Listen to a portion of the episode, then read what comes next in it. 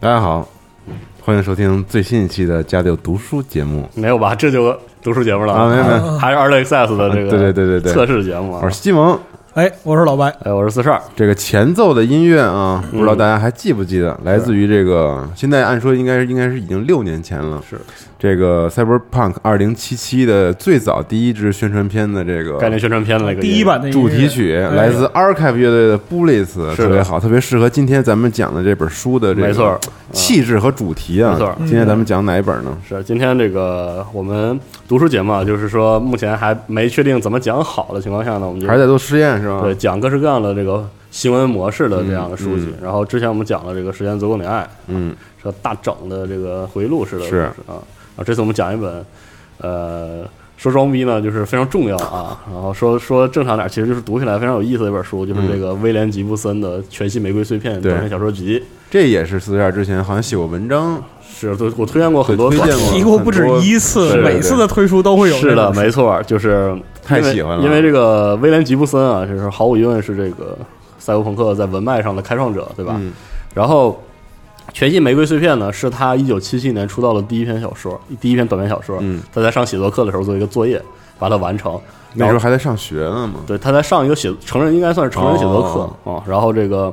呃，在在那开始，就是一会儿我们会讲到这故事大致是什么样的。嗯，然后他就已经能看到他对这个科技的这种洞察，哦包括这个赛博朋克中这个朋克那部分，就是他那个反叛的那个劲儿。嗯，然后他呃，这本集子很重要，啊这本集子收录了呃威廉吉布森的早期的很多很多短篇故事。一方面呢，写都是作都是在那个差不多都是那个神时经间漫游者那些那对三部曲之前的之前，或者是期间，哦所以能看到他对他里面有些故事是对《神经漫游者》的一个非常好的补充，嗯，是有关的，嗯嗯，然后另外一点就是会写短篇小说的人其实非常见，短篇小说是个非常见见功夫的对，然后嗯特别非常牛逼，然后这贼本难，对极其的难。而这本《全息玫瑰碎片》呢，对我还得拿着书啊。嗯这《全息玫瑰碎片》呢，很遗憾的是啊，这本中文版应该是绝版了，特别难买着。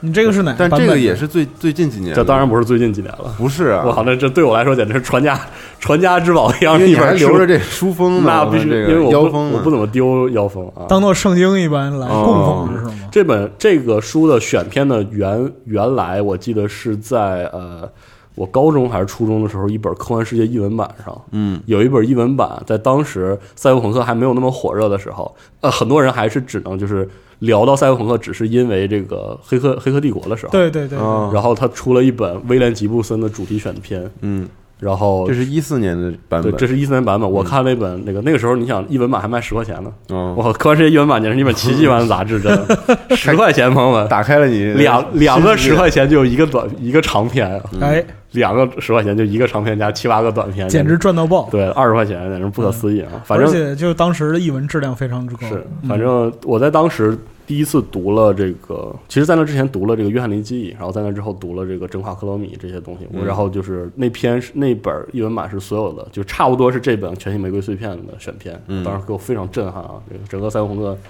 是对我来说是一个非常震撼的概念嗯啊！不过结尾我们要也要说一下，就是现在赛博朋克流行之后，呃，对我们来意味着什么？是嗯好，然后这个这本《全新玫瑰碎片》的开篇的这个序啊，是这个呃八六年的序，对，这个嗯八六版叙事是布鲁斯·斯特林给他写的。布鲁斯·斯特林是也是也算是这个赛博朋克的创始人之一，嗯他跟威廉·吉布森是好友，而且他们合写了《差分机》哦，蒸汽朋克那本儿。啊对这俩人这了俩人一块儿写的嗯了不得啊，那真了不得。然后他这里，呃，这个序可以大家可以看到这个对威廉吉布森的评价，包括他那种批判性，嗯啊，这批判性我觉得到了二零一九年，我们要换一种方式再去看待，嗯啊其实是其实和当时是不一样的，因为这个赛博朋克算是这个呃对这个新浪潮是散漫的那种反叛的一种集嗯中，就是非常集中。后面就是如果大家有机会还能翻买到两三本的话，可以看到里面有些片子非常非常尖锐啊，就是对中国读者尤其尖锐，嗯就是因为我们还是看着。黄金时代式科幻长大的科幻小这个这里面有些小说让我觉得非常非常怪，嗯，而选这本还有一个原因是威廉吉布森写小说吧，不咋连贯啊，他他写作方式非常一贯如此，对，一贯如此。然后呢，放在呃放在长篇呢，就是威廉吉布森写的故事，很多时候经常两三句话能讲完的，但是他用一些技法或者很嗯，个人修饰的这出发种，嗯点，然后去、去讲，然后这个故事就会以一种就是呈现一种非常有意思的阅读体验。嗯所以读就是读这本书，在这本节目中给大家介绍这本书的一个原因，跟时间足够大家一样，就是这本书也不是能把它讲的，把它真正的魅力讲出来的一本书，所以我们还是希望大家有机会啊，想有什读么一读办法读一读，或者是找一找里面有些短片在网上是有的，嗯嗯啊，差不多是这样，他收录了大概有多少短片？这本差不多有个十篇，十篇，还有十篇，一共是嗯应该是十篇整，就很对有意思。然后它这里还有个自序，它自序叫源代码，讲他如何这个、这些小说是怎么来的。先哦嗯先写的《学习玫瑰碎片》啊，然后又写了这个《约翰尼基》啊什么这嗯些啊。啊，大家可以看一看，这很有意思。然后这里他给他的启迪作家中，他列了三位，有一位我会想特别提一下，叫阿尔弗雷德·贝斯特。嗯，这个人啊，是新浪潮时新浪潮一个国内很少提，但是也很重要的一个人，算是新浪潮先生吧。他写过他写过一本书，叫做《群星我的归宿》。啊，这 本又是你安利过呃，的，还有一本叫《被毁灭的人》，嗯这就特别特别牛逼了。因为我初一的时候有一次，就是有一次过生日，应该是过生日，然后初中嘛，然后要生要这个节日礼物的时候，那个生日礼物的时候，然后我就要了三本科幻小说，嗯，其中有一本是《被毁灭的人》。就那个时候我什么都不知道，就对科幻流派一点儿完全一点儿嗯概不念了没解。有对，然后我拿到手了，我拥有了第一本算是单行本式的科幻小说是《被毁灭的人》。那你为什么挑中这本？不知道，我也不知道，就是缘分，你知道吗？嗯然后，所以我后来在看到威廉吉布森的小说的时候，感到非常强烈的共鸣。所以，科幻的文脉是特别清晰的，啊，就是就算你不一脉相承，对，是吧真的是一脉相承，你能感到那种精神在里面。嗯，所以，这个《被毁灭的人》非常期待，现在能买，非常那个推荐啊。所以他启发了威廉吉布是森的，嗯这些啊作这品。本这本很重要啊，嗯这本呢很好买到，大家可以读一读。嗯但是起步逼格有点高啊。啊，是吗？啊、这是吧？ 我给大家提一本，提几本，这读起来非常爽啊了。这嗯个《被毁灭的人》读起来非常过瘾，这是个就是非常不一样的科幻小说。嗯，这样，然后我们就正式开始讲好了。短片呢，基本上就就没多少事儿，因为这期我们要试一下，我大致脱稿，不给大家讲特别多的细节。嗯，所以摘几篇，这几差不多会讲四篇，四篇嗯三到四篇啊。第一篇就是非常非常重要的一篇《约翰尼的记忆》嗯啊，《约翰尼的记忆》改编成了这个电影，是这个呃那个谁基努里维斯演的。嗯，啊，不是很好看， 非常不好看。就叫约翰尼的记忆。啊对，，叫《约翰尼记忆》嗯然后这个这个小说的整体的技术点呢，现在看有点过时，所以就没有那么、哦这个没有你现在看的没有那么酷，没有那么爽。嗯他大致说什么？就是什么叫约翰尼的记忆呢？主角是一个叫约约翰尼的小伙儿，嗯他是一个你可以理解为这个信信这个信息信使，就是他脑袋里他有一种特殊的这个大脑改造技术，嗯，然后呢，他能记住一段信息，但是他自己完全回想不起来，是加密的。哦，就别人别人怎么拷打他也没用，就然后那需要触发他这对个，需要，然后他的委托人把密码给他，他就他就进入那个催眠就想起来啊，了。然后然后他就说出来，嗯哦就这么个事儿。嗯然后呢，约翰尼记忆的这开头的约翰尼呢，搞了一套很 local 的武器啊，整了嗯个这个阿迪达斯的包啊，我我这么讲可能有些细节是错的啊，大家嗯就听个意思。然后锯了两个那个短管的这个霰弹枪，哦然后把这个撞针都得好，藏起来然后塞里面，然后塞了几个网那个网球袜，把这嗯个鼓鼓囊囊的，然后这个拉个小口，手塞进去。哦非常 local。对，然后进一个酒进一个酒馆里，因为呢，他被他的上一个买家坑了，哦，就是上一个买家呢偷了一个日本黑帮的特殊的一段代码，不知道是啥，嗯，然后呢，但是没转手卖出去，就没也然后也不他不来他这儿取，欠他钱。不是你这样就很麻烦，因为这个东西明显你来路就不对。然后在这个世界观里，日本黑帮已经吞并了世界上所有的黑帮，全球化了嘛？哦它吞全球化对，什么帮派意大利、美国全都干掉了。日本黑帮是这个世界上最大的最大的黑帮。啊啊，，这个伏笔后来在这个呃蒙娜丽莎超车中也有收束了，嗯，收束了。这个，然后他进去跟他谈的时候呢，他这个跟他对谈的这个大哥呢，是一个这个有点这个呃雅利安人这个血统血统和这个崇拜的这种人，然后这个叫啊、我们就管他叫这个拉尔菲好了。嗯然后两边儿就是他本来想威胁他，结果那拉尔菲用了就是他边上有一个这五大三粗的绑汉，然后是他保镖。他本来想开枪的时候呢，这个这个他打暗号，他启动了一种这个神经压制的一个装置，然后他就动不了了。哦，就在那儿压着，然后他就完了，这这这单生意连自己小命儿都搭理了，嗯就是这么个状态。这个时候呢，路边上路过了一位妹子，说你这个好像有点麻烦，啊，你这嗯啊。然后他那个旁边那壮汉就以为他是那个酒吧里妓女，你一边逮着他别走。哦嗯然后他挥挥手要赶那个妹子，然后那妹子手手一落，手一起，就手这么一起，然后然后那个保安不说话了，然后看他看那手就差不多就要整个要被切下来掉了然后那大哥就捂着手就走了，默默的走了。然后他那个拉尔菲这个本来坑他的大哥呢，就很遗憾说：“操，这怎么来个这？嗯，怎么怎么来个这人啊？这是什么人啊？”然后他说：“就是路人，对，两个人就讨价还嗯价。然后这个妹子说：‘其实我是这个佣兵啊，偷钱办事儿的。’说二位这个看来是有点过节啊， 是吧？谁谁那个出价高啊？嗯然后对面的那个坑他的这个委托人说：‘我给你个价儿。’嗯然后约翰尼当时不是定那儿了，但是能是能说话了。然后他说：“我给你开多俩零儿，哦，好不好？行不行？”然后那姑娘说：“哎，可以啊。哎但是我看了，其实后来知道这个姑娘对他还是这个挺喜欢的对有有挺些好好。感，嗯，说那就那就定了啊，说这个我是这个佣兵啊，嗯你可以叫我莫莉米利安斯 （Mori Millions），这是茉莉这个不是神经漫游者，哎是哎这是一个人吗是一个人，哦，是一个人，是一个人等于这个对这个短片是他的他就他就前传，登是对，吧就算他就登场了。哦，然后这个其实约翰尼和茉莉的故事后来的结局，在这个嗯后来这个是《万圣三部曲》，就是《神经漫游者》利莫也里有和的和嗯这个呃蒙娜丽莎超市中有讲到，哦非常有意思，就是他们认识的这个这个一个方式。嗯然后这事儿就谈成了，然后这个就相当于把拉尔菲制服了，对吧？嗯然后出门的时候呢，就出了一个非常神奇的事情啊。是首先说一个很有意思的细节，这酒吧的看门看门的两个是两个神经改造的两个身材高挑一黑一白的两个妹子啊，哦，但是呢做了神经改造，看起来像狗一样，是这样一个造型，像狗一对样，改造成了一个就是狗那种像叫贵宾犬的狗的型儿。我当时第一次读的时候觉得特牛逼，哦然后他们两个人其实。据说原来是夫妻，但是他谁也没认出来谁原来是男的，哦，就是这样的，就是连简简单的几笔就是一个很就是勾画一对个很那个崩坏破了又很疯狂的一个这个场景嗯对一个场景特别牛逼。然后他出门的时候，门口呢有一个看起来像日本小职员的一个嗯人，他说，然后约翰尼说说一般啊是什么什么。陪酒的什么都不找这样人，这种人太太闹心，就是那种就是典型的日本社畜，知道吧？嗯 瞎玩儿的在那儿喝酩酊大醉，然后穿着是那种公司的那种 T 什么就的，不愿制意服不愿意陪啊这对样的也人，对也也不花钱，然后就他对面就是门口就进来一个这样的人，嗯，然后呢，他一过去的时候，发现这人的大拇指弹开了，嗯就是，然后约翰尼回头一想，他一定是那个黑帮，因为很多首先很多黑帮会可能会截自己指啊，对，，没有然后了，他大拇指弹开了，然后上面挂着那个纳米的线就飞出去了，嗯，然后就看一瞬间两个动作下来，他前面拉尔菲直接被切成三段，我靠，就就没了，然后没了，然后这黑帮就他知道这个日本黑道来嗯了，直接当场开枪也没打着那人，哦，然后茉莉直接就是这那肯定是俩人打，啊没有没打起来，然后嗯茉莉赶紧拖着他就走了。这边那个就是酒吧门口一片狼藉嘛，嗯围着人了。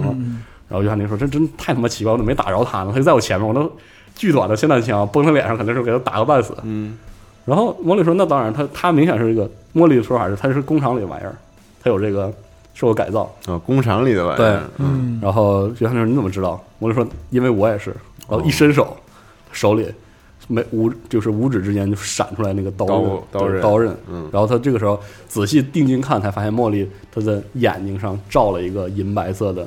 就是镜片嵌在嗯她对的、对对嵌在她的这个嗯整个眼眶里，所以这个呃《杀手重围》里那个造型嗯就非常明显啊对致敬。，然后那个《赛博朋克》第一个宣传片里面的那个对女杀手的那个造没型，错其实肯定参考了茉莉的一没个错设定是茉莉是这个赛博朋克最重要、最重要的一个角色，她贯穿了这个形象也对是整个形象，这个这个角色贯穿了整个奠定了赛博朋克基础的所有故事，对他都有参与。嗯其实就是刚才你讲的整个故事情节嗯啊，就是没有看过小说不要紧，就是但是在听这段的听众，你把它带入到《赛博朋克2077对，》那呈个现出的艺术风格是里一边，样的，是的，完全没有任何违和感。对嗯，然后然后这个他后来他俩就是讨论这个薪水支付嘛，莫莉说你这个钱打算怎么支付呢？嗯然后约翰尼说，我脑袋里这个这玩意儿绝对不是啥正经玩意儿，不然他黑帮不可能杀我。嗯说这东西肯定有钱，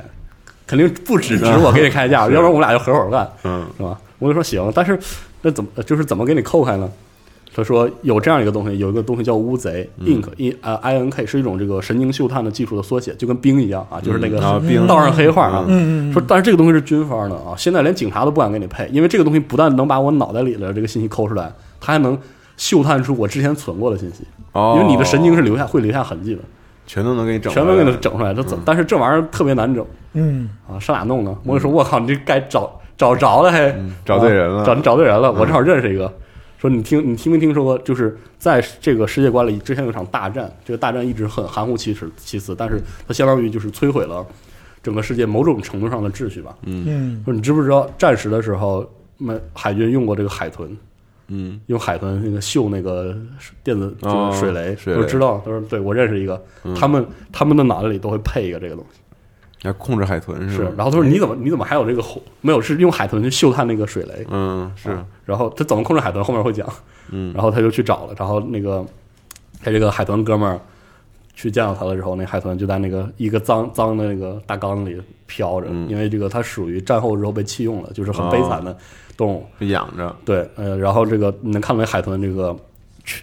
头顶那个喷壶边上两边支出来俩，里面有植物，哦，然后两个这个鱼鳍的下面有那个装甲板。嗯，就这么一个嚯嗯啊，然后这个它已经就很老了，皮肤都已经这个皱了嗯泛白了，然后泛皱了，这么一个老海豚在那儿懒洋洋扶着，然后海豚有很高的智能，然后它因为有植物植物，所以它能跟人交流，但是哦因为它这个地方很破嘛，嗯，它就只能拿个霓虹灯表打示打那颜色，表打达嗯打一下颜色，然后就打招呼说啊，伙计嗨，嗯然后他在那儿打花，说 hello 啊，就这意思。他说你看，这然后茉莉说边上那我哥们儿啊脑子里有点东西，嗯你能拿你那个给我瞅一瞅吗？哦，然后那个，然后海豚，然后海豚就雇佣雇佣，然后这个出点出 点花，嗯就聊聊完了，说行，然后一一聊一，然后他一马上就能嗅探出来，那个密码是一个万字儿，哦，就是原来那个万字之前符对，之前是那个之前他那个人，之前有些细节我这个在小说里没没多嗯讲，那个约翰尼感叹过，这人就他妈一纳粹，你知道吗？就是哦雅雅利安主义至上的那种人，嗯然后他那个密码也是纳纳粹粹，相关的，嗯我说好好家伙，你真是他妈一点创意都没有，嗯，然后这活儿办成了，茉莉说：“哎，伙计，你干的不错。”等于可以以解锁了记忆对，了，然后嗯就把这个就把这个毒品给了海豚，因为这海豚是有毒瘾的。这海豚就自己一人跟这儿啊对，就是其实它里面说的不是很详细，但实际上是别人啊家养养着着嗯的呢，，而且它因为有这些技术，其实是有用的，就是嗯支付的方式就是给它毒毒品对，嗯，就是这样一个一嗯个连状态。海豚也得嗑药，对，但是就是这个这个海豚很像就是 CRPG 里边就偶遇的这样一奇个，怪的那种奇怪的生物对对奇怪的对对意思，也就是这样一个状态。然后说，然后茉莉说：“好，嗯那抠出来了，对吧？那咱就录吧。”嗯，然后他们俩就是茉莉又找了一家自己就是自己路熟的那种道上的兄弟，说、嗯我给你多少钱，你给我计时，这个地方你给我把好风，然后信息不能泄露，就不能做嗅探。嗯，然后呢，他就拿录音机，拿个我印象中这个我我记得好像不是特别清晰啊，就拿录音机好像是磁带那种，然后嗯放边上，然后把那个他写的时候那时候也只有磁带啊对了，，然后一一开之后，那约翰尼就晕过去了，嗯然后在几个小时内把这个整个代码说出来了说了一遍，嗯然后差不多确实是这个鬼知道是日本黑帮拿来干嘛的啊，他们他们俩也不是不想知道，从来不提啊。实际上我仔细想想，这个伏笔可能呃后来跟这个就是蒙娜丽莎超车的这个后期的整作个品日本黑帮相关的事情有点就稍微有点关系。嗯然后然后这个知道了，这黑帮就是这个日本日本杀手，刚刚看到大哥嘛，是馅儿是是柔柔的啊，嗯这肯定是要来杀你，怎么办呢？我就说你得逃啊啊，那往哪逃呢？说我我还还可以给你再安排个地方。你知你听没听说过这个这个城？这个城叫叶城，哦，嗯这个城市叫叶城。你知不知道叶城有这个有一种叫低科族的东西？说低科族是啥？就是低科技族。低科技，对，啊，他他们在哪呢？他们说他们在上面住着。哦就这个城市是这个城市是没有白天的，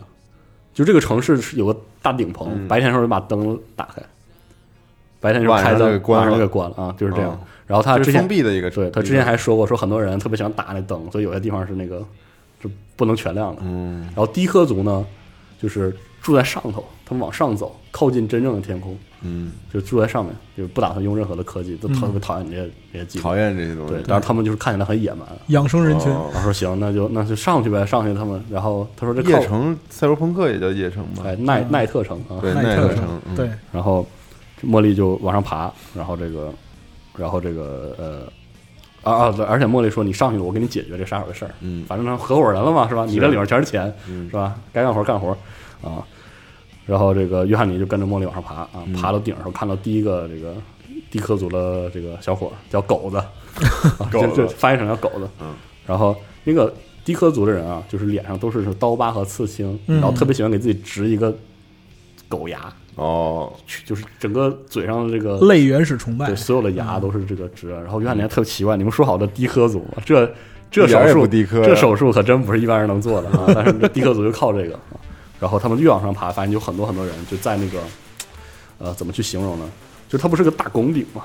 有点像那个体育，就是那个体育场那种体育中心似的对嘛，对对然后上面是是对盖上的那是种，，但开它那合个上面开没合式是的开着的，对就是上面哎啊开已着的经已经废弃了，上面能看到夜空，哦，然后下面是那个整个夜城那个繁华的那个景象，然后他们就哦住在这个大棚这个这上面这个棚顶上，嗯就在那个掏个洞就睡里头，嗯就这样的。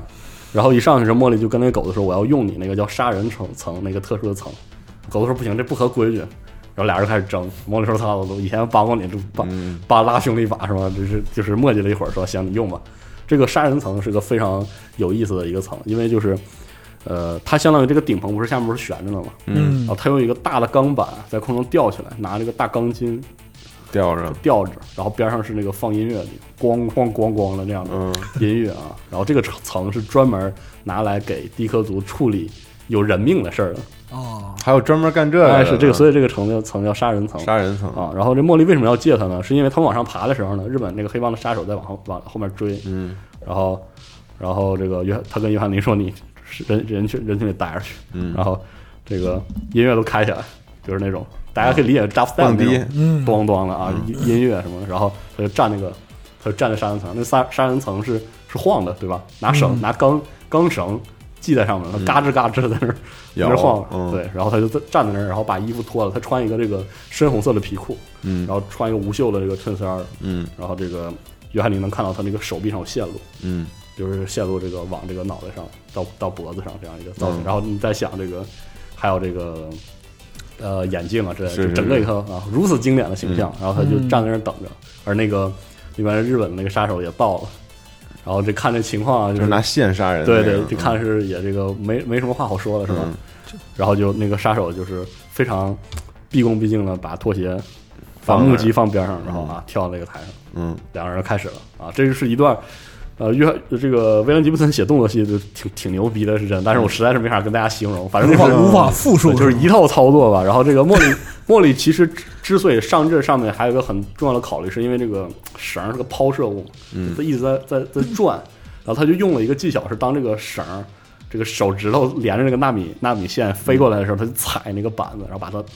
拉起来。哦，然后这个就相当于他就是让这个这个杀手的判断出现了这个失误，然后最后把这绳崩断了。哦崩断的时候，那杀手非常果断的，前面有个坑，直接直接跳下去了，嗯就啪摔死了。啊是吗？嗯对，直接跳下去，就是这个约翰尼说他可能是希望在死之前啊获得一份这个久违的安宁吧，哦，嗯因为这个这个场景其实特别的迷幻，就是一个蹦迪杀人的地儿，然后输了人就跳下舞池，蹦迪杀人太高级对，了，所以叫杀人层啊。嗯所以这事儿就算平了。而日本黑帮之后呢，嗯也没再找过他们麻烦。嗯而这边茉莉呢，把这个他们俩这个茉就是约翰尼呢，脑袋里都是宝贝，然后他也做了这个化妆，把这个哦牙都植上了。嗯哎，我这牙哎挺好哎， 嘿挺有意思。就走低科族啊风啊，他们还在他们那个低科族在上面抽那个中国颐和园牌的香烟，哦带可以带绿嘴儿的，嗯 就这些玩意儿，然后喝点这个自自酿的酒，别的没啥的，确 实很低科，这可啊牛逼了，啊，特牛逼，也没有植 入，也不搞这个，嗯然后说这小日子过得不错啊。然后这个我这个茉莉呢，就负责这个把我脑袋里这些东西，我们去那个海豚兄弟那儿嗯抠出来，然后挨个威胁一遍啊，哦收一遍钱啊，嗯日子过得小还日子行，过得挺好啊。勒索人家呗，是对，然后这个呃海豚啊，小我们这海豚弟兄也能保证自己有最好的货啊，打 合伙人了嘛，是吧？啊嗯是对嗯就这样，感觉哎日子过得不错啊。嗯然后再过一段时，等我把这些，他当时约翰尼记忆的结尾是，我把这个活儿干的差不多了，钱挣的差不多了，啊我就把脑袋里这玩意儿抠出来，嗯我就好好的过我过日日子去哎了我也不干这些事儿了。哎，约翰尼记忆就完了就，结束。啊嗯这是约翰尼和这个茉莉相识的这个嗯故事。嗯挺好。啊，实际上啊，这然后个哦后面的故事就在后面长篇展开了，对呃长长篇的话，这个不是不是关键故事，是茉莉的回忆。我给大家讲一下这个这个故事的结局，其实还是还是挺悲剧的。嗯就是最终还茉莉提到了这个提到了对他们俩就是的结局，呃，约翰尼跟茉莉相识也算是这个茉莉第就是唯一一次动情嘛，嗯啊，唯一一次这个动真感情。然后两个人本来也就是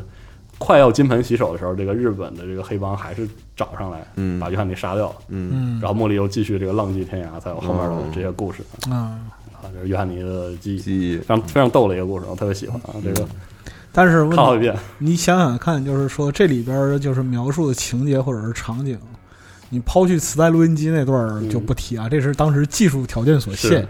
就他当时描写的这些内容，放到今天来看，不过时是的，啊嗯，而且依然你呃非常的酷炫，对，而且就是你可以看到我们现在认为酷的很多元素、场景、桥段、情节，甚至人设，嗯，都带有它的影子。是的，对之所以叫经典嘛，经典是不会过时的，到现在还是很启发人的。嗯对它很以后也不会过时的。对啊对然后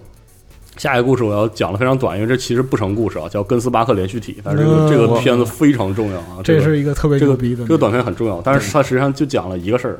就是一大哥，好像我印象中他是摄影师吧，还是反正干什么？有一次出差，嗯，然后路过一个城市之后，他开始看见看见幻象，哦看见什么幻象呢？就看到那个大都会时期哦的科幻哦和这个城市叠在一起，叠在一块儿，就感觉很尴尬，就是那种什么流线型银白色的车呀，嗯然后那种那个机械结构的那个飞机啊，嗯就是那种，然后然后过离开城市之后就没了，就是这么一件事儿。整个故事就是非常瑰丽，然后这这个算是最代表性的对黄金时代的一次反抗，嗯，就是你们写的那种都是虚的，对，啊，整个片就整个故事就是这样。这个这个故事立讽刺那个对出发点是威廉吉布森当时给那个哪个科幻小说、科幻杂志写评写书评还是什么东西被退了。人不要，啊对，然后写一个。其实这这篇是威嗯太朋克廉了威廉吉布森真正意义上最战最有战斗性的一篇，嗯然后但本身又是一篇非常有意思的小说，就是没啥故事，嗯， 就特新浪潮。就刚才你你说的那就已经对就对就是所有的故就事，就是就是是他开车进，就是他接了个活儿，然后活儿干的就遇到个傻了吧唧的妹子，嗯然后就听他那个叨叨叨，然后叨叨完之后说算了，这活儿拉倒拉倒吧，不不想不跟你干了，嗯不想跟也就是被退稿的事儿呗，嗯差不多对对，然后开车进城，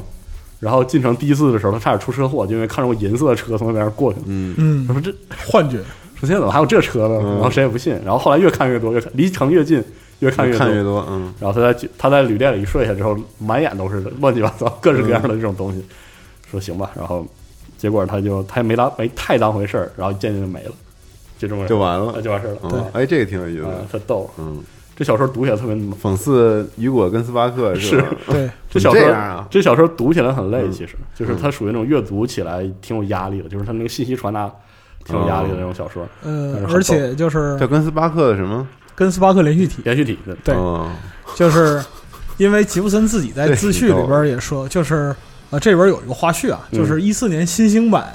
应该是离现在最近的一个版本。嗯，就是他们引进这一篇的时候，当时的不就是这个版本吗？对对对对，就是这本书之前没有，之前没有这篇。对对，当时的负责编辑就是特别喜欢跟斯巴克连续体对，这一篇，然后就是他连带着把吉布森当时的自序，也就是重新翻了一遍，没，错，源代码这篇。对源代码这一篇，然后里就是吉布森就是非常的愤怒啊，就是说被这个他还不是被正经的科幻杂志给啊，对推对稿，对他是被科幻同人杂志推稿。啊，啊，是吗？对，这就相当于你去参加那个平成 C 九五，然后被人赶出去了，你知道吗？对嗯对你不是二次元啊这种是吧？对对 对，所以说他就是特别愤怒，因为他认为就是说所谓的传统科幻营造的意象嗯，和他就是说所在的历史时期已经不符合当代审美。嗯，对，就换句话来讲的话，黄金科幻在这个吉布森的认知下面，它已经失去了现代性嗯，嗯，啊。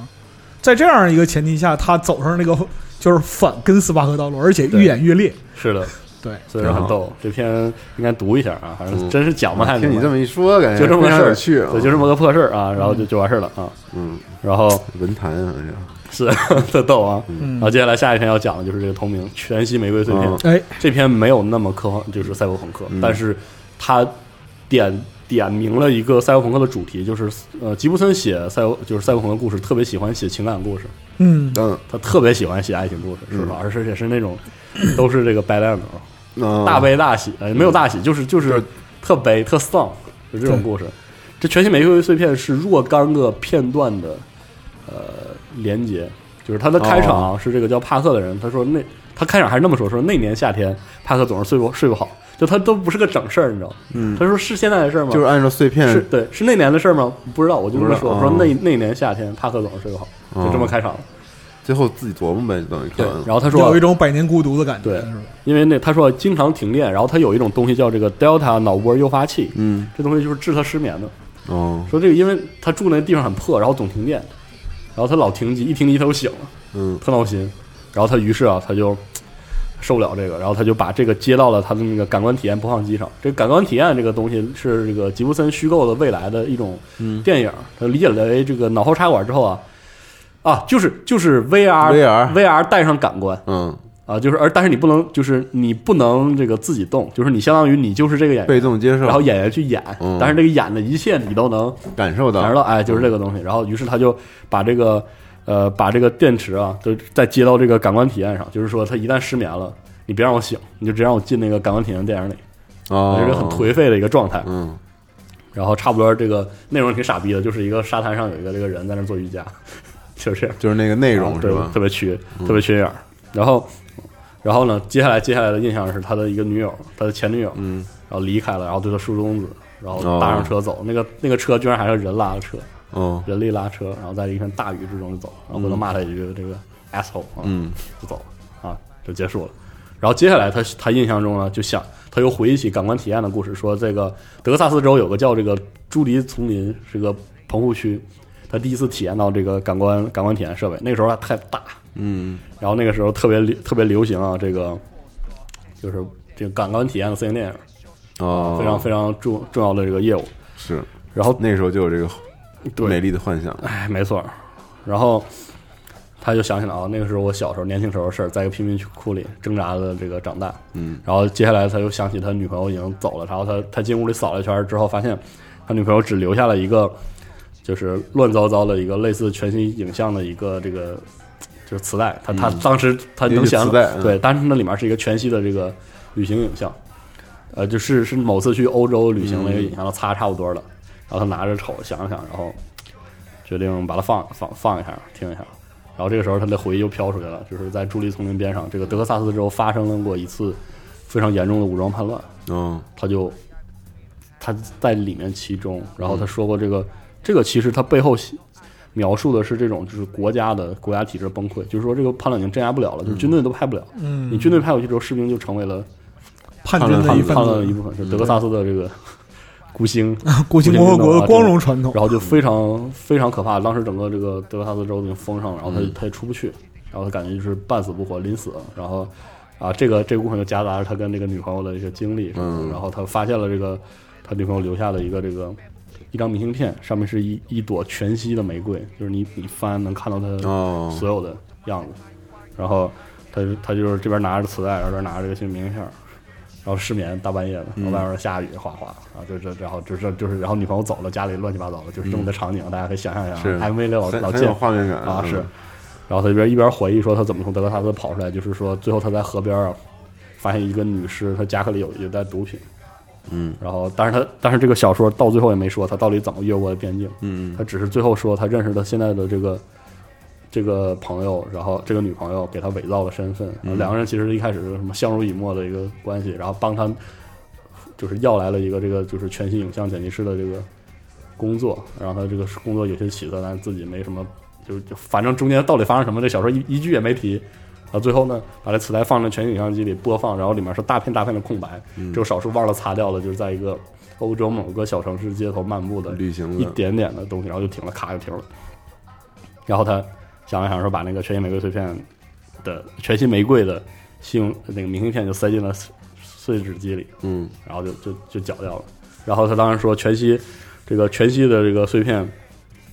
全息碎片呢，就是这个全息影像的有一个属性，就是它无论列成了无数片，你都能从它其中一片中看到原来的样子。哦所以全息玫瑰碎片中的每一片都能看到那朵玫瑰。嗯，然后他这样说：“说我们每一个人都是其他生活的碎片，但是你能从这个碎片看到原来是什么样的？它会是像那个全息玫瑰碎、全息玫瑰碎片一样吗？”嗯，然后他也在想这个，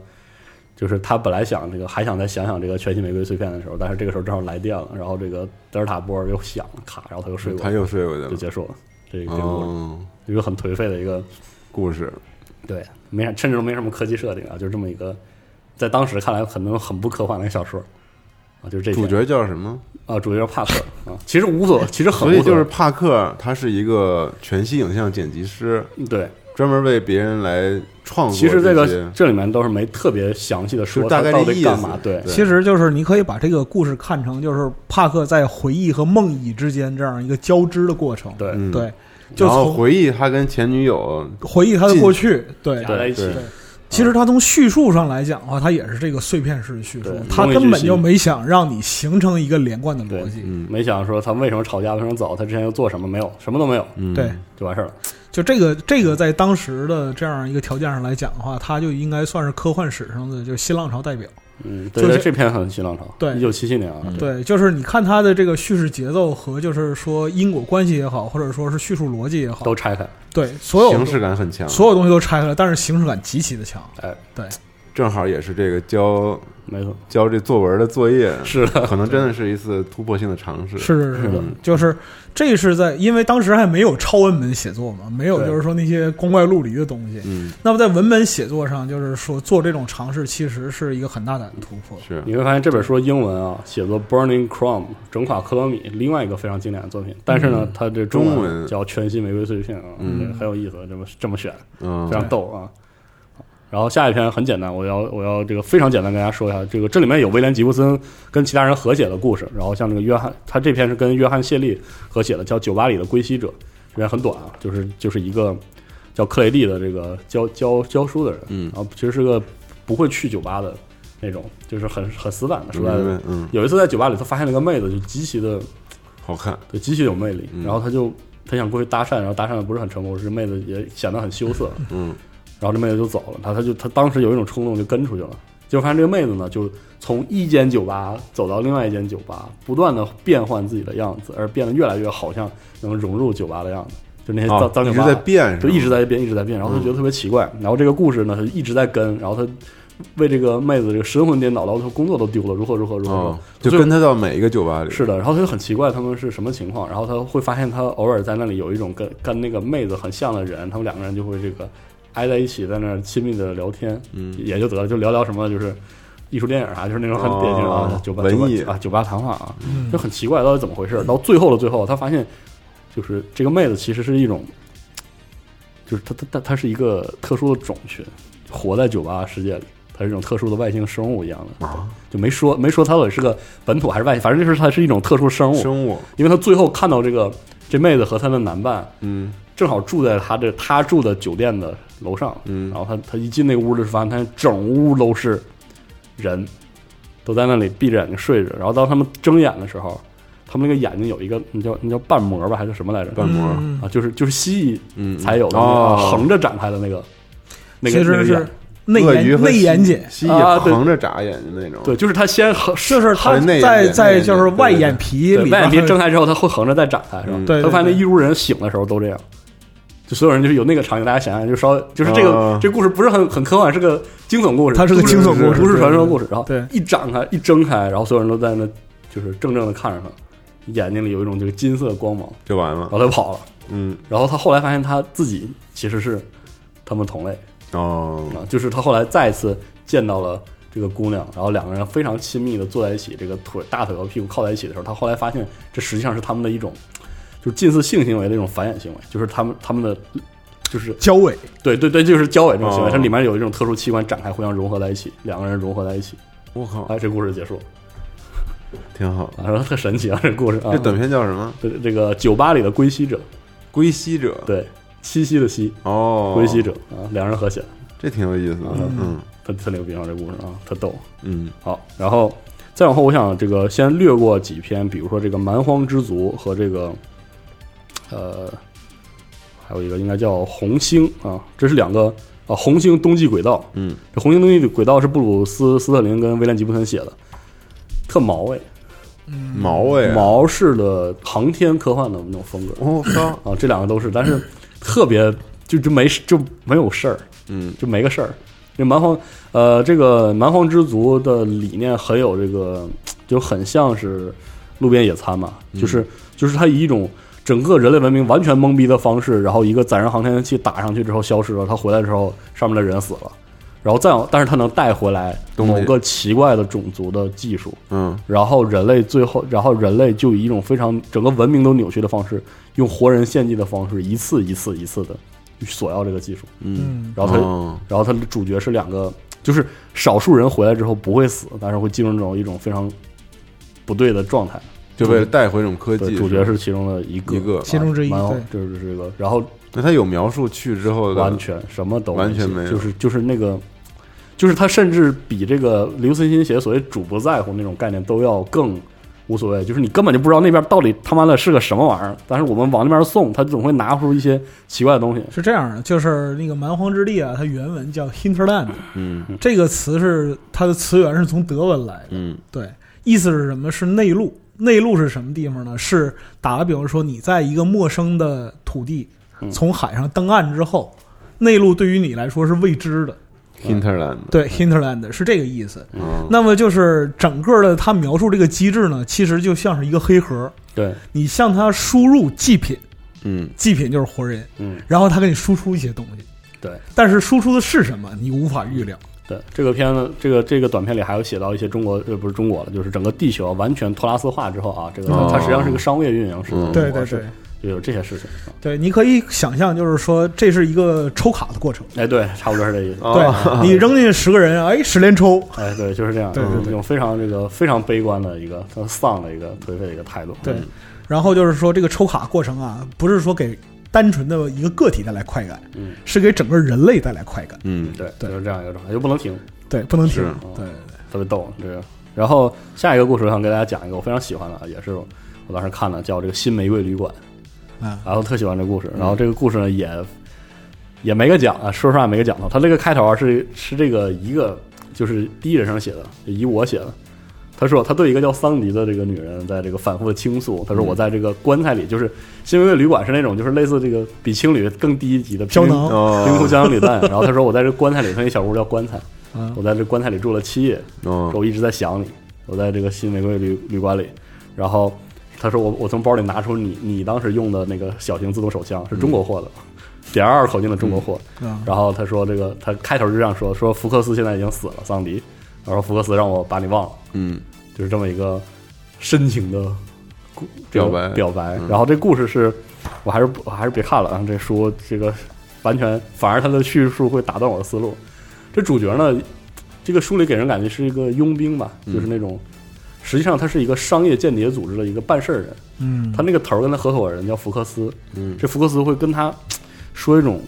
这种概念，他说你知不知道，就是这现在这些这个科技财团、科技大托拉斯，他们最牛逼的是核心技术是什么？是那个人，是那个研究员，嗯他们像那火花像利刃一样，而我就有这种能力看到这个哪个人是，而哦，他而这些火花和利刃是留不住的，嗯，他们一定会从一个公司到另一到个公司，另外一个他就算不去，他妈的别的公司也会想去，你看这生意是不是又来了？哎，哎，听起来逻辑非常完美哎。，主角就决定啊，行，那我跟你混。然后这桑迪啊，就是他们发现了另外一个他们的工具，因为这个这个妹子充满了魅力啊，嗯这个对大家明白啊，就是完全符合人才标准啊。这个这个这个配置特别零零七，就是某种就是有点像零零七。然后这个主这个男主啊，这个我就是疯狂的爱上了这个叫叫这个桑迪桑迪的妹子啊。然后他这个时候呢，他的回忆就在回忆他们中间干的一票这个人，他这个有一个公司叫宝版，日宝版啊，日本企业啊，这是在当时的嗯在这个世界观里的大的这个托拉斯中的一个。嗯然后它里面有一个研究员特别厉害，我印象中应该叫红，好像是啊，红志嗯啊，啊不是不是是这个保板集团想要得到一个叫叫红志的这个这个嗯一个研究员，就生化相关的研究员，嗯然后做那个尸件儿的，你可以这么理解，啊嗯我不是不说的特别复杂。然后他说这个他这个福这个福克斯会说，这个人就是我说之前那种锋刃、那种锋芒、嗯锋芒毕露人，我一就是我天才我要给保板干这票，嗯我要把他拉来弄来啊，就是就是他其实本质上就是他们只是一个，他们这三个人只是这个巨型财团之间在赛博朋克世界中巨型财团间谍战争的一个小小的走走卒而已、嗯啊。然后他们怎么怎么去忽悠这个人呢？得让这人消失啊！因为他原来公司看他死死的，对不对？哦就让桑迪啊去色诱这个这个这个研究员这个叫宏志啊，而 且成功了。然后他中间呢就会讲过他们如何执行任务啊，然后这个主角如何跟这个桑迪有一些缠绵啊，嗯然后这个啊、就是这个桑迪这个他听过桑迪无数种给他讲自己无数种出身，嗯每个可能都是假的。但最初最初他说哦我最后愿意相信的就是你曾经就是呃那个桑迪是一个。呃，亚欧混血的嗯一个妹子，然后他说我只我愿意相信的就是你原来就是这个元素街里元素的一个小姑娘，哦，啊，可能这个不管你因为什元素女孩么，儿对，不管你因为什么，然后你出来做这件事情，对，然后这个事情啊，就是马上要执行，把这个红志，他这红志差不多他们那个执行的方式就是红志出来往出走，走在大街上，然后走过一个地方之后，他拿一个拳击奖项踢一下，然后这个人就没了人。间蒸发啊，差不多是想这样啊。哦，然后这个差不多就就是成了。在那个事件之前，他们他和桑迪最后一次就是同床共枕嘛，嗯缠绵，对缠绵一下。然后桑迪说：“我需要换一个完全的新的身份，因为这票干完了嘛。”嗯。然后我到时候再跟你会合。他就把包里所有东西都都倒出来了给他，然后包括那把这个点二二的中哦中国手产的枪小手枪啊。然后这个桑迪睡了之后呢，他翻找那个，他看了一下桑迪准备的新的东西里，然后有一张特别奇怪的软盘，嗯，圆小小的软盘。软盘他大他其实，在那个时候，就是他作为一个商业佣兵的直觉，也意识到他是就意识到这是是什么不东对，其实是这个这个软盘不太不太对，对，但是因为他和对这个女孩的感西情，为情所困，对，然后他就怎么把不太对啊？他后面会说到他怎么拿来干嘛，嗯然后就就就塞进去了，他就放回到他的提包里，然后又跟他这个共处最后一夜，然后这个桑迪就撤了，然后这事儿办成了，嗯，福格福格福格斯说，哎，好，这这票不错，不错，可以。结果呢，这桑迪迟迟联系不上，然后那边呢，他那个这个保板把这个新新来的人接接去了，然后这个去了应该是尼泊尔吧，还是他他们那个那个实验室。然后因为这个保这个宏志有那个特别牛逼的生化生物相关技术，嗯，然后他那个生物相关技术是需要脑后接管去这个研究了相关的事儿啊。哦嗯，然后他把这个保板的很多高层啊都拉来，高级这个嗯呃研究员，就是他们那些锋芒们，嗯都聚在一起了。福克斯说这个事情做的不对，你不能把这事儿聚在一起，嗯那万一出事儿怎么办呀？就好像足球队出门不能坐在一个飞机上，哦哎，就是这种感觉。结果那个福克斯还真的严重严重了，就是他的那个桑迪的那个那个软盘里，实际上是一套这个神经病毒，啊，哦，他在这红志的脑袋里，然后他们在这个一接上一接上研究这个东西的时候，瞬间就整个感染，就是进差点摧毁了整个这个保板的这个高层的研究机制。嗯然后呢，桑迪实际上隶属于另外一个，就是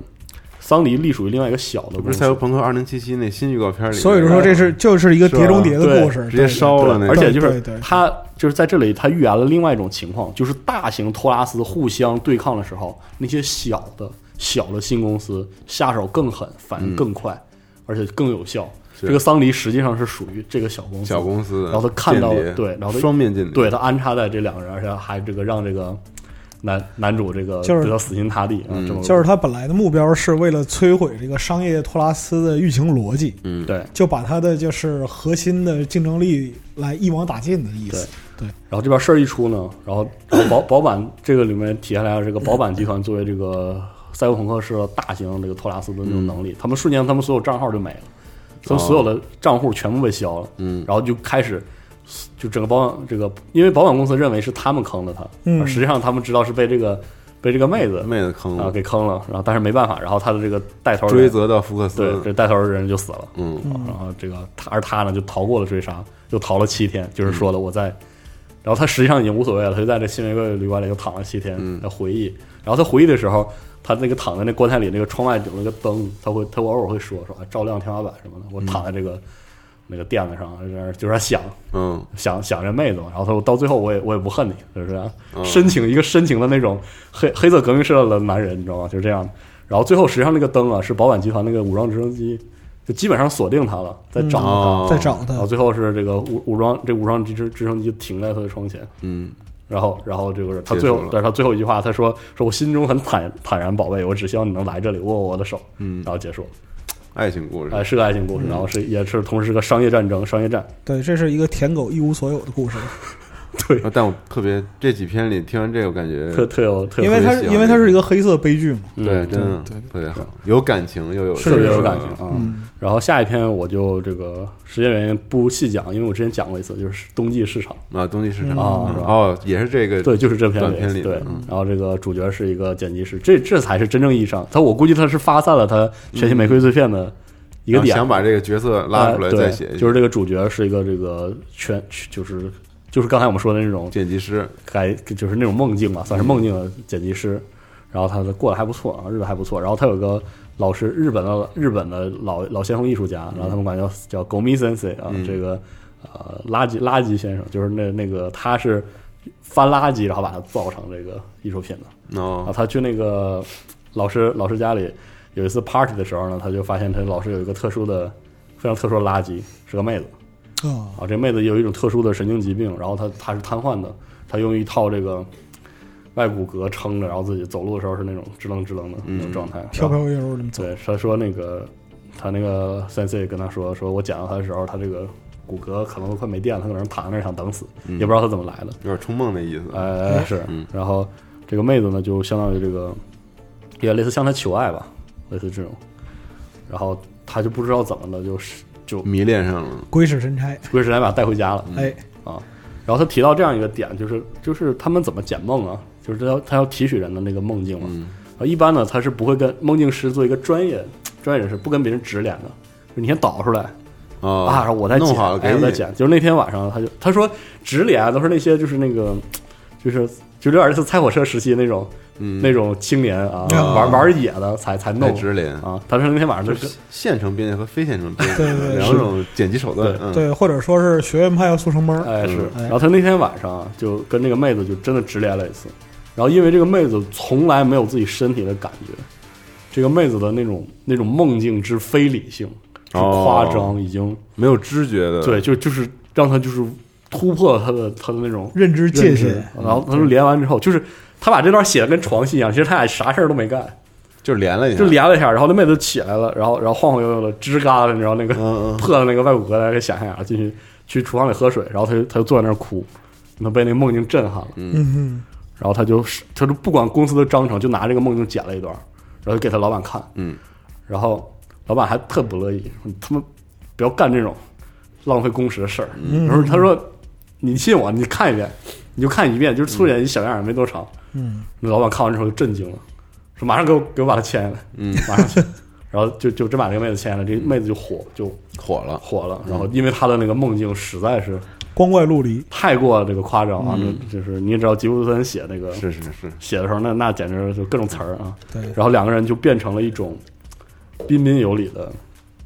就是朋友商业合作商业商业合作关系啊。然后这边给他搭配了整个经纪人团队，要打算给他戒毒啊，怎么包装他，就这些事儿，他就每天忙着脚打后脑勺，嗯也不管。但是这个他他还是记得他妹子，就是向他不是向他不是向他要求质量，而是向他要求这种身体上的关系的时候，嗯他拒绝了，他是有这么一个经历。哦，然后后来这个妹子最终觉得，但是妹子没有知觉，是的，所以就是他觉得这个事儿特别他妈的不能接受，嗯，很反逻辑我，觉得啊其实，对嗯然后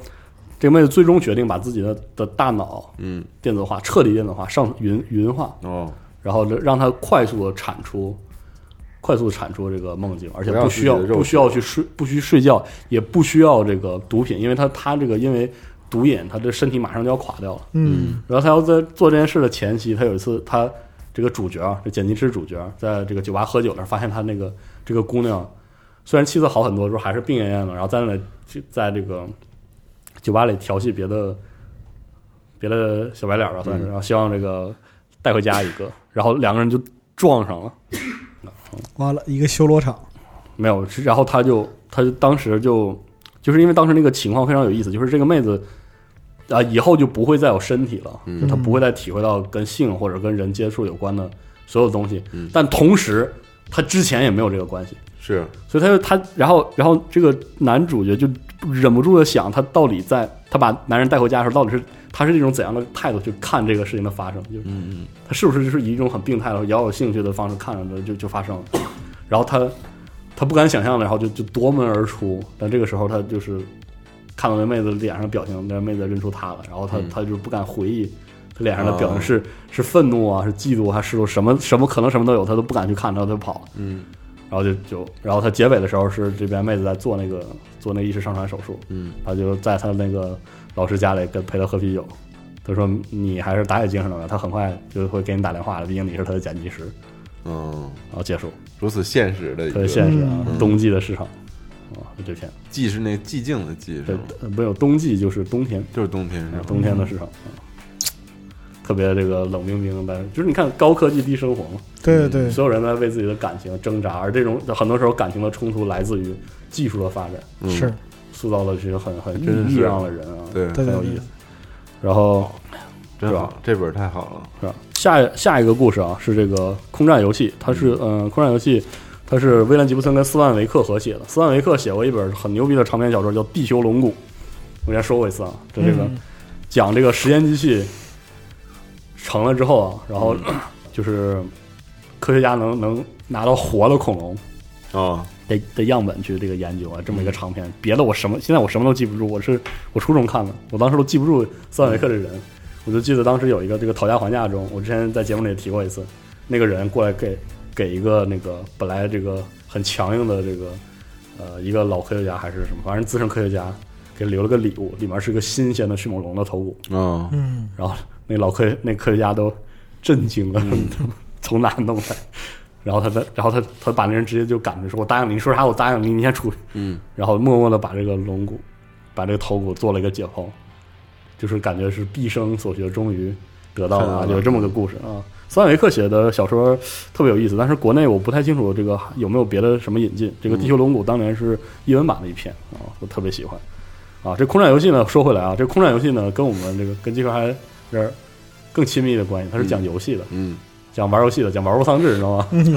啊，主角是一个开场的时候就是一个这个无家可归的人，在这个灰狗大巴上，嗯对，先是一站接一站的坐，没溜儿的那种，也没钱了，兜里可能一百美元、十美元。嗯然后他有一次下班呃下下车休息的时候，发现边上有个游戏厅，所有人在玩游戏。它里面有一种游戏是那个用脑后插管那个失件技术，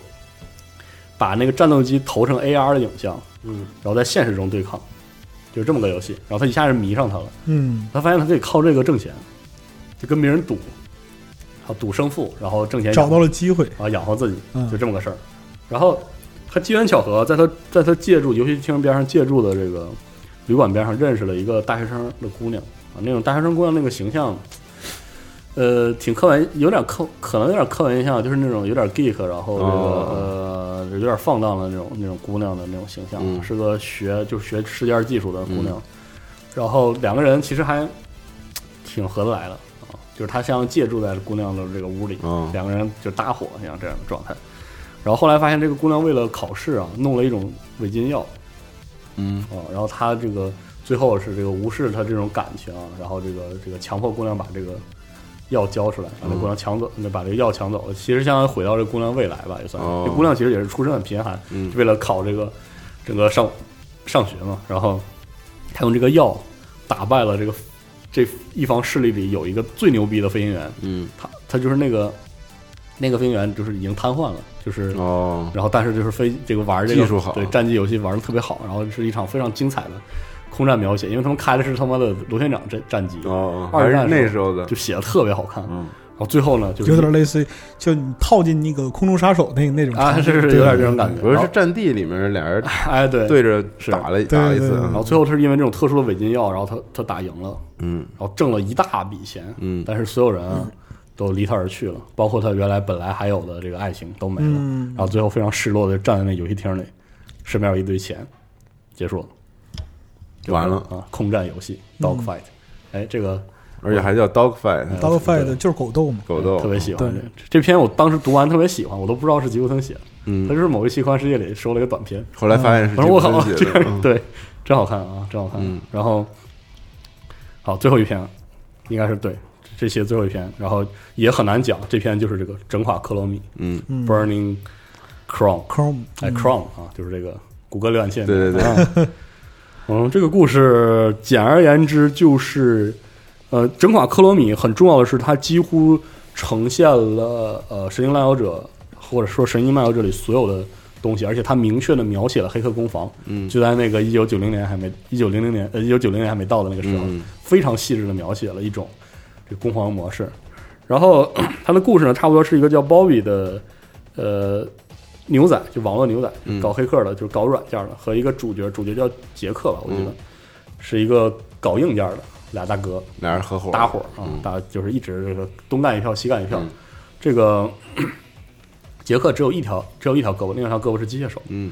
但是呢，摆弄这些家伙事儿啊，什么修个电脑，整个 DIY 的那种，就是给给你弄一个自改装的特牛逼的黑客的这个机器，特牛逼啊，就是很很有名了。两个人打算合干一票，然后就是这个鲍比也算是这种水性杨花的人，然后总是用一个一个的妹子去哦刺激自己的这个、呃这个下一想干下一票的这个动力。然后有一天，这个找来一个叫 Rachel 的姑娘，就很可爱啊，我记得。描述什么短发呀，然后那黑色的这个指甲油啊，然后这样、嗯 就那种典型的酒吧里的小姑娘，未经世事的小姑娘。然后为此呢，他打算干掉这个叫克罗米的这个企业。这个克罗米这个企业算是一个一个应该是一个女人从这个卖淫和这个人口贩卖开始这个起家，然后做这个器官啊相关就是基因就做大了的一个大托拉斯。就黑火起家，哎，对，就这么一个托拉斯。然后鲍比说我就把他搞掉，杰哥说你是不是疯了？ 好好过，好好过小活日日子过小日子不行吗？对，活着不好吗？嗯对你撬撬银行啥不得了？你非得搞人家干嘛呢？波比说没事儿，就来一票嘛，肯定有弄招玩儿，儿，嗯弄啊弄。然后，而且当时就是他应该是，啊、这篇我说实话我印象不是很深了，我大致就给大家讲一下，可能这个前后关系有有差别啊。嗯，然后这个杰克就发现这个他对这个 Rachel 是很有这个好感，两个人还是很看对眼，因为鲍比是这个鲍比还是鲍勃了，反正就是他是不认真的，就是嗯是玩玩而已啊。两个人还是很那个，就是嗯，什么呀？就是就是一见钟情嘛，嗯或者说很有这种化学反应。嗯，然后他们之前那个吃饭的时候聊天聊过，说杰克那个杰克的这个胳膊是怎么没的？嗯他说是在一次行动中啊，这是军事行动，他们去这个黑入这个俄国人的这个防空基地，嗯他们拿那个两人一组，一个黑客，一个东西，呃一个一个军事人员拿那个飞行翼往下飞，然后结果这个杰克的一只手被那个高速的防空的激光直接烧烧开烧了。没了，嗯这次行动叫哭泉行动，就酷是拳行动，哭泉行动就是《神经漫游者》《是神经漫游者》里非常重要的催生了牛仔技术的嗯那次行动。嗯所以，所以整垮克罗米实际上讲的就是早期，就是呃万城三部曲世界观下早期黑客的生存状态。可以看成就是说世界观的前置哎，是，就是这个时候的世界观还没有后来这个就是那么发达，对那么发达，什么小野仙台的控制台什么还没有这些，都是这早期牛仔的故事，其实对讲的是这个。对。然后这杰克呢，有一天 就是为了办这票嘛，想想捞点东西，就是拿拿点家伙事儿吧，嗯搞一个好的兵，他是这么说的，啊，又是冰，哎来了，来搞一个了好兵，嗯就是那种就是这大家可以理解为这个黑客软件儿、木马什么这种东西。嗯然后他就去这个随便捞捞了一块儿，还跟那人讨价还价呵，说你这来路不明啊。他说俄国货可能挺牛逼的，我也不知道哪来的。 嗯他说那然后杰克说那便宜点儿， 他说那不行，这来路挺麻烦。他说那嗯你你也不买我不走。我说行，你还拿去吧，就是一个方匣子，嗯也不知道是啥，还不认识是什么。然后他就回去摆弄这个东西，呃，它里面是一个俄国军方的军军方用的破破冰程序，就是比他们小打小闹那个厉害多了，厉害，太多了。嗯太猛了，实在是太过可怕了。然后但是正好这不就可以搞一票嘛，嗯然后就弄了一票。在这期间呢，他其实和这个 Rachel 已经有这个呃肉体关系吧，嗯就是这样一个关系。然后他发现了这里有一条引线，就是当时当地的这个，比如说小青年，就是想去当这个，你可以理解为出道啊，当偶像嘛，想去日本，想去千叶，哦，然后他们需要配一个那个需要换一个眼睛，换成那种电子义眼，方便他们去这个演出，特别特别贵。嗯然后换不起。然后中间有一个就是说，他们有一个小男孩换成了，然后就走了，就相当于从那贫民窟出去了，啊，当偶像出去去了了嗯当偶像去了啊，就这么个事儿。然后 Rachel 其实也挺想要的啊，就是中间有这么一出嗯啊，说过一次。然后这两个人就是呃，然后这个主角呢也有一些很糟糕的情感经历，然后这个喝了酩酊大醉。他他说过这样一种我印象中挺深的。呃，高科技低生活的一种一种糜烂的状态吧，就是他同时使用这个药物和这个醉酒，他就又无法完全昏睡过去，又不能完全清醒。实际上就是使用成瘾品来哎是的设法麻醉自己，没错，对，然后他说，他当时这个跟这个 Rachel 去上床的时候，他印象非常深的描写一些细节，呃，比如说这个外面在下雨啊，打他那个棚上啪啦啪啦的。然后他说，Rachel 这个和他别的睡过的姑娘不一样，他会这个很很在意的抚摸她就是断肢上的那个、哦那个那个部分，嗯，然后很有意思的一个这个一个细节，就是那种很含情脉脉的细节。啊，然后最后呢，他们干这一票呢，就是一个晚上，这一篇幅开场就是我那个那个夜晚真热，我和宝贝接入了哦网络，用了其实是只有短短的八分钟，但是这个里面威廉吉布森写了一个非常复杂的、有意思的那种黑客攻防的状态，他们就是在里面滑行，在一个网格上的世界里，然后不同的数据库是有的是方块，有的是圆的，有的是金字塔，然后他在里面穿行，把自己伪装成某个这个核武器检测小组吧的的的这个请求，然后刺进这个克隆米的这个防防壁，然后慢慢溶解他的冰墙渗进去，然后然后把一切把这个钱钱的事儿都搞定了之后，然后释放这个俄国的军方病毒，那个俄国军方病毒就像那个黑色的嗯潮水一样，然后一瞬间拍在这个这个克罗米的这个整个的这个企业的数据库上，然后直接把它瞬间吞噬，嗯，然后就是就很快啊，当然很精彩，特别爽。然后他们醒了，一看就用了八分八分多钟就结束了。结束了。然后他们之前这个他的那个搭档其实是去这个世界上各个事情去找那种靠谱的、干净的代理人帮他转钱。嗯实际上到他们手里的钱按比例是非常少的，但是已经非常非常多了。他们掏出那卡那零儿一个一个一个一个在涨。哦但其实还有百分之七八十的钱，其实都已经通过慈善或者更其他洗钱的方式都已经散出去了。嗯但是他们依然这辈子就不愁了。嗯，啊，然后这个时候他们发现这个 Rachel 偷摸的做了，偷摸的做了这个眼睛手手术眼睛手术，然后这个他的搭档非常生气，然后就打了 Rachel，然后他们俩分手，嗯而 Rachel 就就跑就走了，就决定去前野了，而这个主角就很不知所措的给他买了机票，然后给他买了买了往返的票，说如果你愿意的话，你还可以回来嗯然后为什么他这个搭档很生气呢？是因为其实这个 Rachel 为了攒这个钱，其实是去从事一种就是特殊的色情行业，就是他相当于就是把自己的身体放在那儿，然后他进入到一种这个动眼睡眠的那种状态。啊，然后他实际上是他的人有反应，他自己没概念。嗯，然后就是，呃，是一种很流行的一种这个就是性交易性交易的这种模式，然后也很正常赛。博援交，对，然后他会这边会说到说这个，我、这个要引用一下原文啊。他说，在类似深度这个睡眠的情况下，工作三个小时，他的身体和一部分条件反射机制就负责这份工作，他自己其实不知道。嗯，而客人呢就不会抱怨他在伪装，因为呢都是货真价实的性高潮。嗯，而且呢他自己是感受不到，而且这种服务很受欢迎，而且明目张胆，就像合法一样。因为那些客人很纠结，他们既想找人满足欲望，又想保持孤独的状态。嗯，所以大这大概就是这种特殊符合的一些游戏对一直存在的缘由，在我们发明脑波技术之前，这种需求就已经存在了。嗯，所以他是这样攒的钱，这个事情就它有一种传统的类似这个卖起礼物式的那种那种讽刺的那种戏剧感。说这边其实已经挣了很大的钱，但你那边还是要还是他这边是做这样是两边就错开了。嗯其实嗯就是如果相互之间没有这么这么寸的话呢，也许呢，比如说主角可以给他买一副眼睛或者怎么样。嗯嗯，啊，然后就这样就是一个段这个没头没尾的爱情故事，然后就就是这么就结束了结束了。啊，嗯然后就也挺挺好挺悲伤的故事。嗯需要说的是，这个叫什么蓝色光芒这个会所这种性交易的服务，就是之前 Molly 做的事情。嗯，就是我一直在想，这里的 Rachel 到底是不是这个 Molly，因为哦，因为 Molly 就是他是他是一边就是通过这种呃这种手段去挣钱，然后一一般一边去做自己的这个改造，嗯就是眼睛和这个手手刀刃的改造。然后他有一次出了一些问题，导致他在这个上班过程中醒了，嗯，然后受到创伤。对，然后再加上他的他的这个他的这个老鸨算是比较坑他，然后给他那个客人都非常的变态什么的，嗯，他一上来应激反应，他直接把这个杀了。风筝就弹出来，然后把他这个